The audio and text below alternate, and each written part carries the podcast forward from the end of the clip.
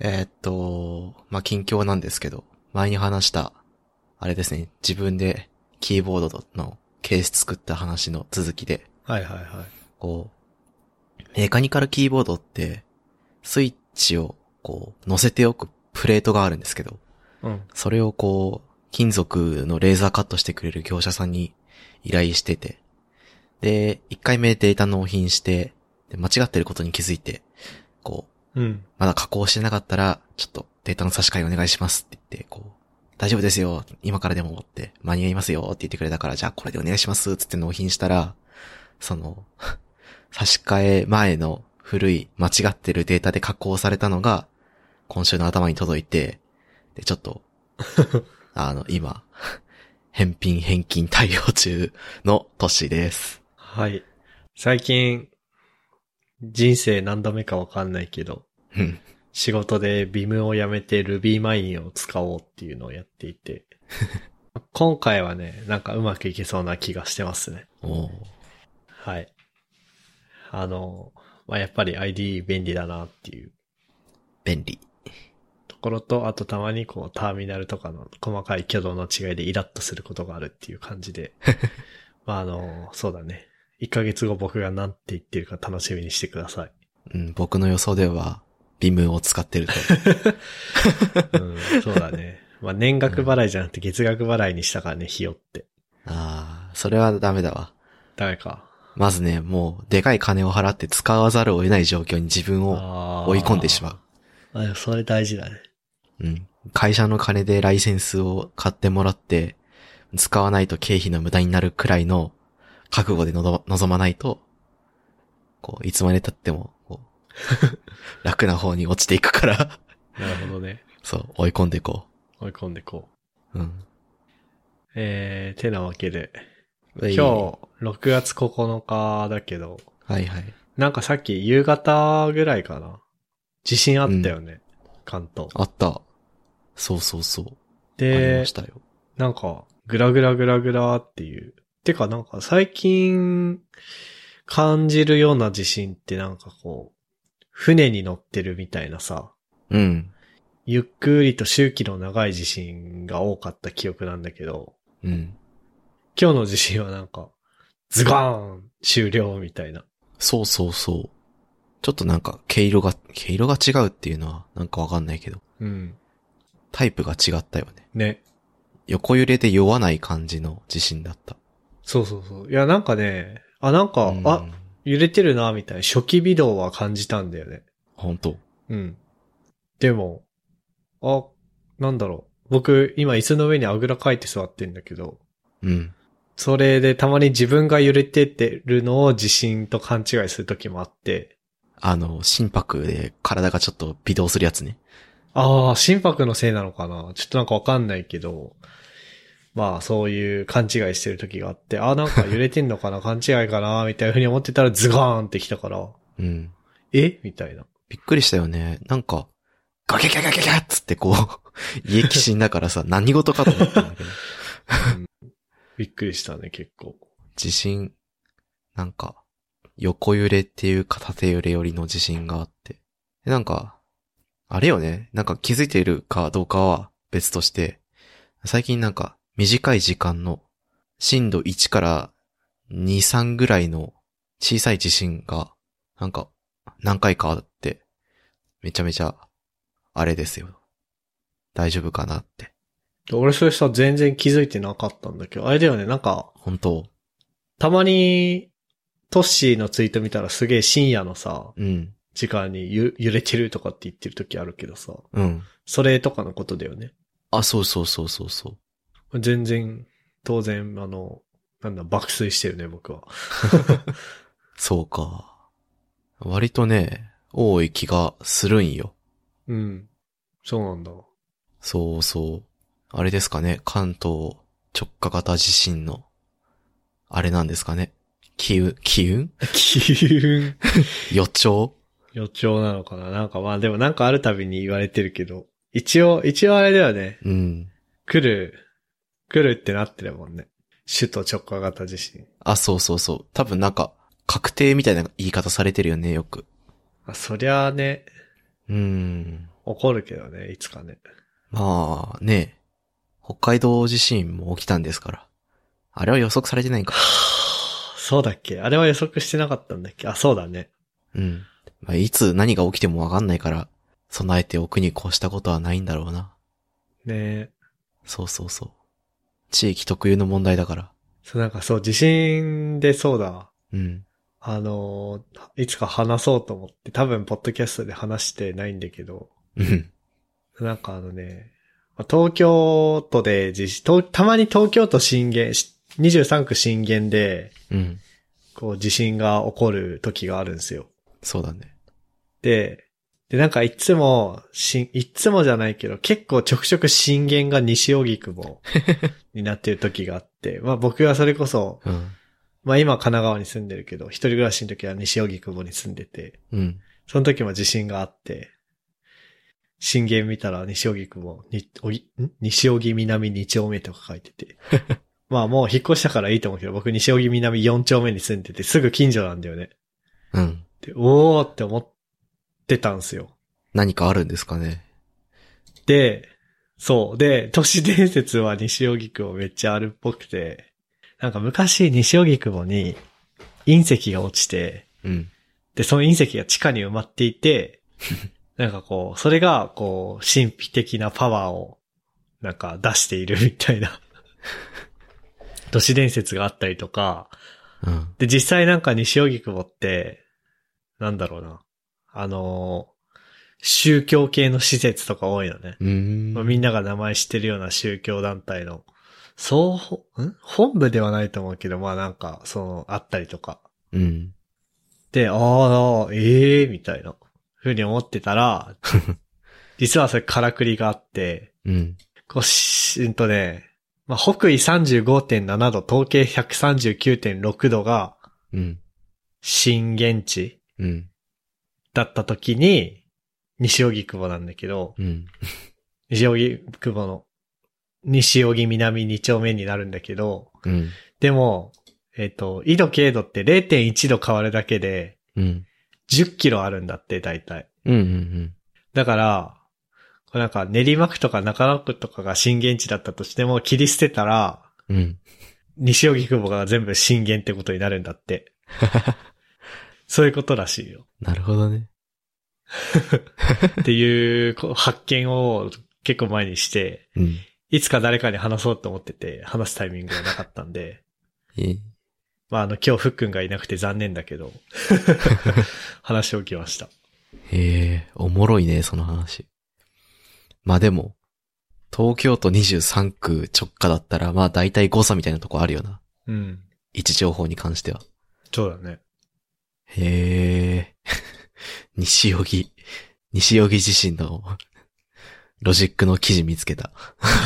今話した内容の。あ、書いてた。都市伝う説、ん西荻地震誕生って記事。あ、そうそうそうそうそう。そうそうそう。へえ、すごい。西尾木久保、なんか、いろいろ、曰くとか噂とか絶えないな。面い。白い街だよね。ディープな街らしいけどね。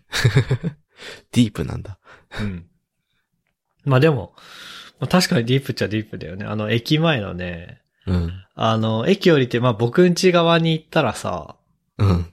旧、旧僕ん家側に行ったら、まあ普通の商店街なんだけど、うん。反対側に行ったら、なんかね、昼間っからみんな飲んでんだよね。あー、なんか、こ見たかもしれうな居い。酒屋街みたいになってて、うんうん。で、なん。かね、テーブルが、そ、もう道に置いてあんのさ。あー、あのあたりか。で、おっさんが昼間から雑に飲んでるみたいな。顔真だっったりとか。赤なおじさんとかおじいちゃんとかたくさんいたところでしょ。そうそうそうそうそう。で、なんだろうな。うん。で、あのね、うん。まあ、いわゆるアートとか、まあ、中央線のだから、西荻窪とか、あと高円寺とかもそんな感じらしいんだけど、うんい。わゆるアート系の人とか、音楽やってる人とかも多いらしいし、うん。まあなのでそういう意味でディープな街なんじゃないですかね。アクセス良くて、家賃もそれなりで、で、住みやすいしね、あのあたりは。そうだね。うん。まあ、一人暮らしそレうベそうルそうの。家賃は全然高くはないと思う。金なくて、自分の打ち込みたいことに金をそい注ぎ込みたい人は、なんか、あれよな。 そういうとこ選びそうだよな。てな感じですかね。まあ地震については。西荻窪の面白い話。はい。で、そうね。まあそれに関連してだけど、関連して 関連はしてないわ。関連はしてねえな。関連はしてないけど、あれだよね、昨日とかはあの、ファーストリーが落ちてたよね。そうね。ちょっとびっくりした。僕ちょうど多分ね、夜ご飯作ってる時にね、うん。夜ご飯作ってる時に障害が発生して、夜ご飯作ってるうちに治ったっぽいから、確かに。全く何も、あの、僕としても影響受けてないし、うん。あとお仕事でもファーストリー使ってないし、うん。お仕事で使ってるやつがファーストリーに依存して、まあ、Ruby でアプリを作ってるっていう時点で RubyGems がファーストリー使ってるから、うんそういう意味では、デプロイとかもししてたら失敗したのかもしんないけど、まあ、でも、まああの時間19時にデプロイするようなことそうが、 そうそうそう。まず異常だから。うんそういう感じではないんで、あの、18時超えたら翌日にしましょうってなってるんで、うん。えー、なんか被害を受けたとかではないんだけど、うん。まあ、あの、CDN を提供しているファーストリー。まあ、あれですね、僕の大好きな宮川達彦さんの勤めてる会社でもあるんだけど、そうですね。そこが落ちてインターネットが大変なことになっていったと。そうそうそう。インターネット壊れたってみんな言ってたわ。ね。あの、一般の人が触れそうなところで言うと、まずは Amazon の EC サイトが落ちてたでしょ落ちてたってか、そうですね。な、なんて言えばいいの表示が崩れてた。うん。表示崩れしてたね。うん。し、あとは、まあログイン系が、Google の、Google でログインとかの画面の配信とかも多分ファーストリーを使ってて。僕はローカルで試してたんだけど、ローカルで Google 認証の仕組みテストしたりとかうん。やってたけど、ちょうど落ちてて、ああダメだこれ、と思って。うんうん。あの、だから、いわゆる Google アカウント経由でログインみたいな。あ、そうそうそう。その画面が死んでたりしてたのかなあと、まあなんかメルカリも落ちてるみたいな話とかもあったしね。あったね。で、ツイッターは落ちないと。 ツイッターは落ちない。ツイッター本当に丈夫になったよね。ね。昔は、よくサバ落ちして、バルス事件なんてのもあったけどね。あったあった。まあ、でも逆に言うと、あれはちょっと別だけど。バルス、もう僕が始めた頃にはバルスとかじゃないと落ちなかったかな。うん、そだうかだ、らね。なんもい。ない時にクジラマークが出てるみたいな感じではなかった気がするな。クジラマーク懐かしいな。うん。うん。でもいやねで、も、そう、そうだね。なんか、まあツイッターの、は相当サーバー増強されて、いい感じ、いい感じなのか。まあでもユーザーも増えて、秒間ツイート数も絶対増えてるはずだから、うん。それこそ当初のバルスくらいのツイートが一瞬で流れるようなことがあっても全然耐えうるシステムになってるっぽい感があるよな。ことなんだろうね。まあ、それに回線が速くなったからさ、うん。そこを流れるデータも大きくなるわけじゃんまあ、そ当うだたねり前のように写真だけでなく動画とかが流れるようになって。うんうんうん。でそれでも全然大丈夫ってことは大丈夫なんじゃないそうだね。数キロバイトの JSON ファイルから、どんどんどんどんでかくなっていって、 今や、十数メガの動画ファイルまで送信できるようになって、それに耐えう、耐えうるサーバーになってるっていうのが、なんか、当時からしたら、うわすげえ進歩してんなって感じするよな。まあね、うん。まあ、ファーストリー落ちたら、うん。もしファーストリー使っ、お仕事で使ってたりとかしたらもうマジでどうしようもないよね。そうね。よく、あの、GitHub でそれあるよね。その GitHub 落ちた。今日は退勤でっつって。うん。まあ、うちは GitHub エンタープライズの、あの、イメージを買って、自分で、自分たちでサーバー立てて動かしてるからあんまり関係ないんだけど。うん。まあそういうのがあったりね。仕事で関わってるサービスが落ちて、仕事が止まるみたいなのは、そん、そんぐらいだよね。本当に。AWS だったはいもう、よっぽどのことがない限り落ちなくなったし。し、まあ AWS が落ちた時の対応っていうのもある意味枯れてきてるものではあるから。そうだね。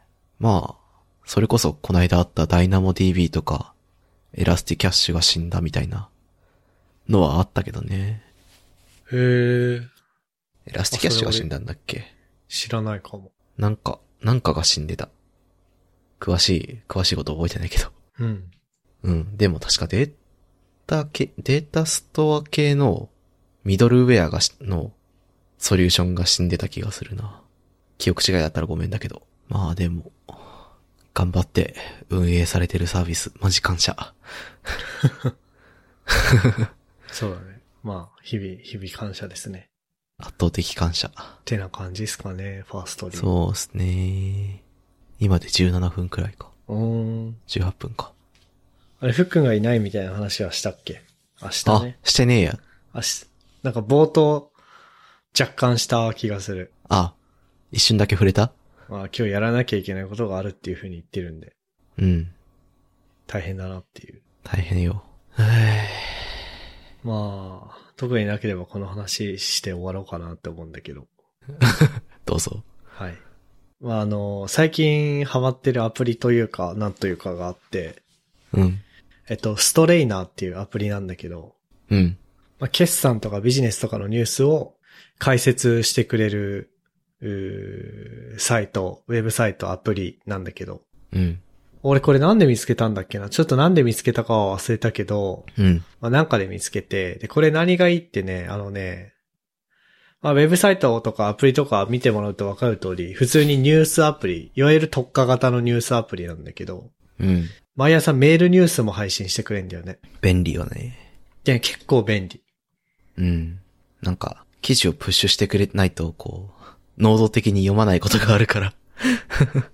そうそうそうそう。で、メールにリンクだけが、こう、載っていて、あとはそのメールから、えー、ニュースを開いてくださいっていうスタイルじゃなくて、もうなんかもう、とりあえずその日のトピックというか、うん。重要なことは、えー、全部メールに書いてる。うん。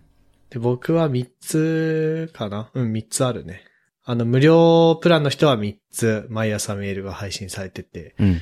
例えば今日とかだと、まあ、あの、昨日 WWDC、Apple の開発者向けのイベントがあったかあったねら、それのつまみ食いみたいなのがあったりとか、うんうんまあ、あとは、昨日スマート HR がこう、資金調達したよっていう話だとか、うん。はいはい。がこう書あいりてたまりしとかたな。してて、あ、なんか、なんだろうな。まあ、あの、一 応決算ビジネスニュースのアプリだから、うん。別にめっちゃ技術寄りのことが書いてるわけじゃないんだけど、でも、まあ、テック系寄りだね。話題自体は。 IT サービス系のそうそうそうそうそう。とか、まあ、そう、そういうことに関するビジネスのニュースが流れてくるのね。そう。で、そうね、昨日とかは、ああ、昨日のメールニュースとかはなんか、うん。レゴブロックの、歴史全編そう、そうそうそうそう。あれそれ俺どっかに貼ったっけいや、俺、今トップ眺めてて、ちょうどあったら。はいはいから。そう、とかがあって。で、その記事をちゃんとうん。見るってなると有料なんだけど、うん。でもね、俺、そう、お試し登録して読んでるけど、かなり面白いよ。へえ。いいね。うん。あ、なんかこういうアプリめっちゃ好きだなって思うねい。や、なんか、上質な記事しかないからさ、うん。なんか、読む側としても体験が良くて、そうそうそうそこう、メディアサービスに関わってた人間としては、これはなんか、こう、あるコンテンツ領域に特化しながらも、その価値は揺るがないっていうのは、こう、尊敬すべき サービスだなと思って、今ちょっと考えてた。う。うん。なんかね、この話題のセレクトとか、うん。記事の感じとか、なんだろうな。だからな、あーなんて言えばいいんだろうな。なんて言えばいいんだろうな。まあ、なんか例えば5月10、5月31日のストレイナーのニュースレター。あのバックナンバーもストレイナーのウェブサイトのトップページのうん。上の方にニュースレターってあって、それが毎日送られてくるニュースレターのバックナンバーがあるんだけど、うん。それもあれかなお金払わないと見れないのかなニュースレターは、俺見れるね。あ、見れるね。うんうんうん。うん。まあじゃあ、えっと、後でリンク貼っとくけど、5月31日の、えー、ニュースレターで Google 新たな金脈っていうような記事があるんだけど、うん。 Google が狙う新たな金脈か。うん。で、まあ、なんだろう。 EC プラットフォーム Shopify との提携を拡大しましたとか、ほう。まあ、他にも e コマース、かなり 強化してるけど、うん。それを意味するところみたいなのを、こうなんかニュースの事実があって、そのニュースをどういうふうにうん。聞い取ればいいのかみたいなのが書いてあって、ああ、面白。これ毎朝読める感じが良くて、なんだろうな。うんうん。これなんかうまく伝わるかわかんないけど、僕が昔のリビルド FM の うん。なんかナンさんの回とかに求めていたようなことが書いてあって、うんうんうん。おーいいなっていう。あれよね。社会、ニュースとか、そのまま受け取ってたら、うん。なかなか読み取れない情報をちゃんと、こう、文章としてまとめてくれていて、うん。で、かつそれが、よ、面白く読みやすいっていうのは、なんか、そうそうそうそう。それだけで価値よな。そう、なんか例えば、あなんだろうな。まあ普通にさ、うん。この業界にいて毎日インターネット見てれば、そういうテック業界のニュースっていうのは入ってくるじゃん。うんうん。まあ、例えば、ちょっと、例としてあげるの話古すぎるけど、まあアップルが新しく音楽サービス始めましたみたいな。うん。アップルミュージックを始めましたみたいなニュースが入った時に、うん。なんかもう、ただ単に、それはアップルのプレスリリースとかばっか、だけを見てたら、うん。あ、アップル音楽サービス始めたんだ。あ、なんか、えー、iPhone 上に普通にアプ初期から入ってるアプリで使えて便利だね、ぐらいにしか思わないんだけど、うん。そこに、じゃあ例えば、いやなんかこれってどういうことかっていうと、えー、Apple っていうのは、まあ、プラットフォーマーですと。iPhone を持ってて、うん。えー、App Store を持ってるプラットフォーマーなんだけど、うん。で、そのプラットフォームの上で、まあ今までも Spotify とか、えー、なんだっけ、日本だと、あ、アワ、アワだっけなんか忘れたけど、そういううん。アプリを提供する会社が、そのプラットフォームの上でアプリを提供してんのに、プラットフォーマーがアプリ提供しちゃダメじゃんみたいな話とかもナンさんがしてて、はいはいはい。ニュースをそういう方向からちゃんと切り取って議論できるっていうのが、うん。なんか僕はまだできないから、そういうことを喋ってる人がいたらすごい面白く話を聞けるんだけど、うん。話を聞けて、で、僕はリビルドのナンさんの回とかが、そういう話をめっちゃ聞けるから好きだったんだけど、うん。なんか、それ的な楽しみが、このストレイナーっていうアプリのニュースレターとか、うん。うん。まあ、あとは有料で読めるニュースとかにはある気がしている。良い。単純に、記事が面白かったらそれだけでサービスとして好きになるよね。うん。あと、なんか、個人的にあれなんだけど、広告がなくていいなって。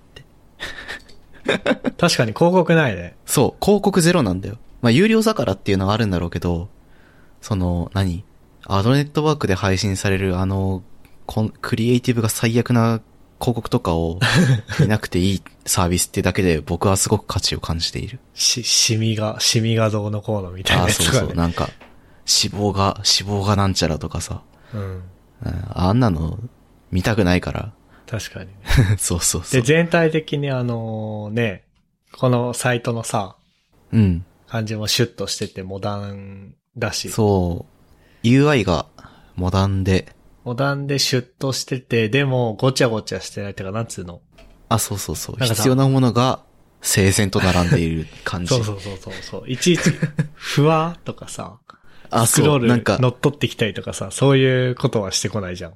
うん。なんか、モーダルとか余計なものないし、カルーセルがなくてこう、縦方向にスクロールしてんのに横方向にスクロールされたりとかっていうなんか、鬱陶しさもないし、なんか、あれだね。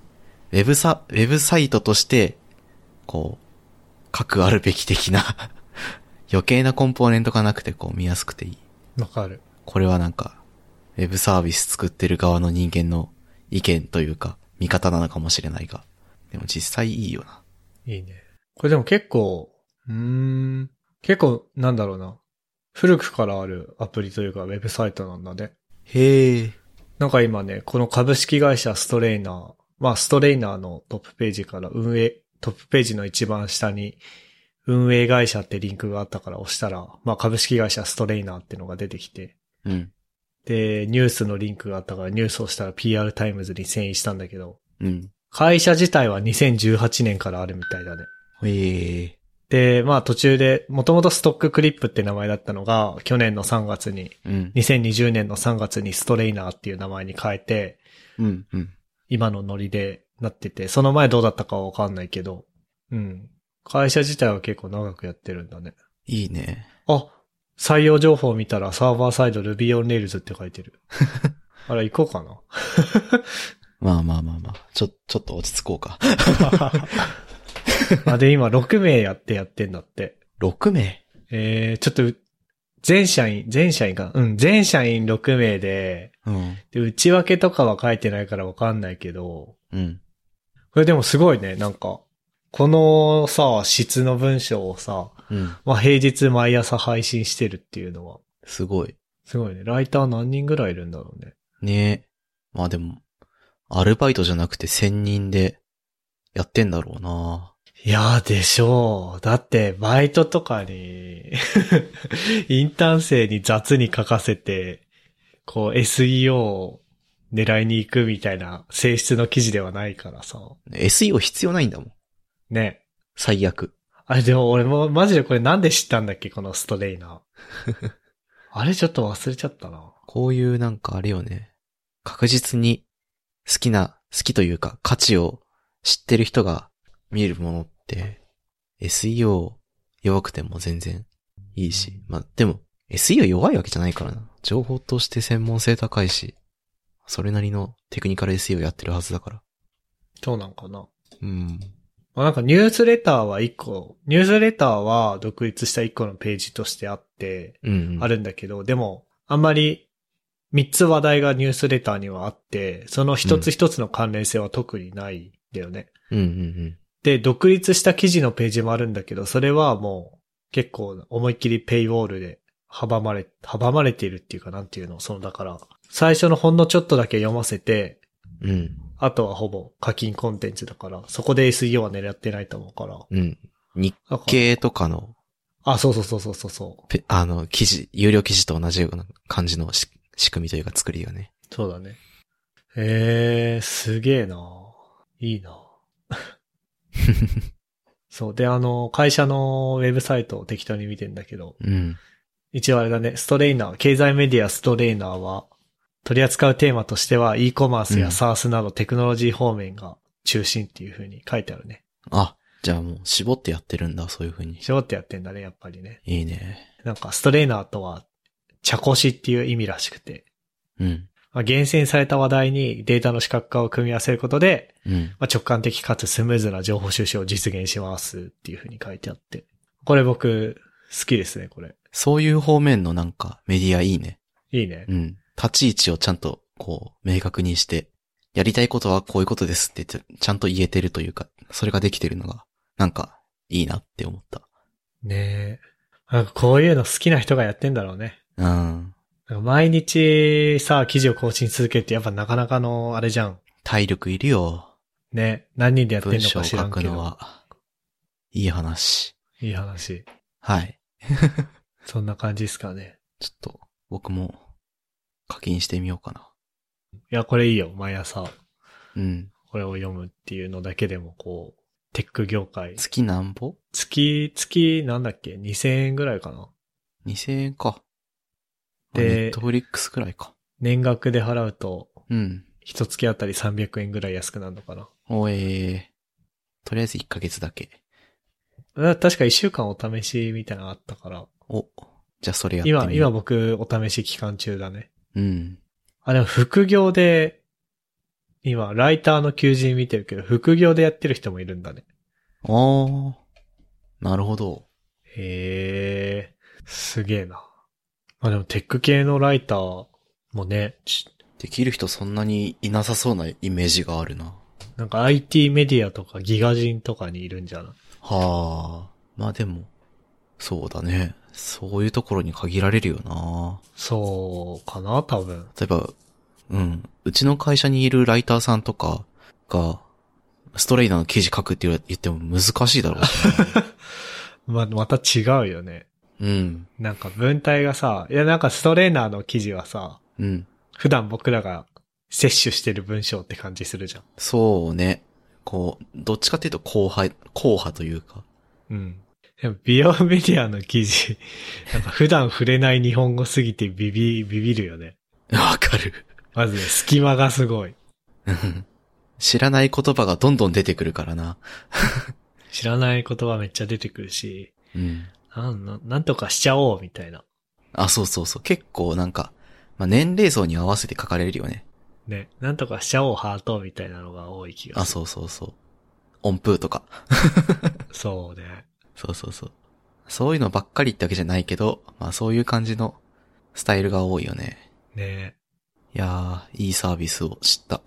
明日から読もいや、なんかね、こういう、いや、でもこういう文章書けるようになりてえななんかさ、淡々と、淡々とじゃないな。なんだろうな。まず、まず読みやすいくて、う。うん。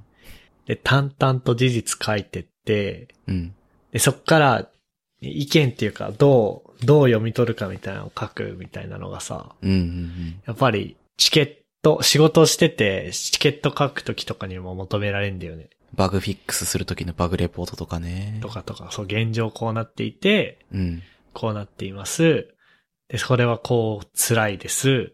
うん。理想はこうあるべきです。そこにたどり着くまではこうです。みたいなね。あの文章を書くのに僕すごいエネルギー使うんだよね。ロジカルな文章は書けるべきだけど、書くのすごい疲れるよな。そう疲れる。なんかもうね、なんだろうな。それでもう午前中を失うみたいな。わかるよ。バグ出たときに、なんかちゃんとさ、バグレポートみたいなことをさ、書かないとさ、なの、何がダメでこうなったのかみたいな、学習ができないからこうやるんだけど、こう、例えばコードがさ、複雑だったりとかさ、なんだろう、複数の要因によってこう、引き起こされたものとかだったらさ、こう要因をこう整理して、それらがこういう関係性によって、こう、その結果こうなったから、えーっと、この時に変更した、あるモジュールのここのメソッドが、えーっと、この条件の時に死にます、みたいなうん。感じで、こう、理路整然と書かなきゃいけないから、こう日々書いていかないと疲れちゃうんだよな。ねまあ、そんな感じっすかね。うい。まあ時間的にもちょうどいいね。そうだね。はい。まあじゃあ、今日は二人会でしたが。おい。ここまで聞いていただいた皆さんありがとうございました。番組内で話した話題のリストやリンクは、ゆるふわ .com スラッシュ58にあります。番組に関するご意見、ご感想は、ツイッターハッシュタグ、シャープゆるふわでツイートお願いします。面白い、応援したいと思っていただけた場合は、ウェブサイトのペイトレオンボタンからサポータープログラムに登録していただけると嬉しいです。それでは、MK トッシーでした。ありがとうございました。ありがとうございました。 And now, a short commercial break. 現在エンジニアの採用にお困りではないですか候補者とのマッチ率を高めたい辞退率を下げたいという課題がある場合ポッドキャストの活用がおすすめです音声だからこそ伝えられる深い情報で候補者の興味関心を高めることができます株式会社ピトパでは企業の採用広報に役立つポッドキャスト作りをサポートしています気になる方はカタカナでピトパと検索し X またはホームページのお問い合わせよりご連絡ください。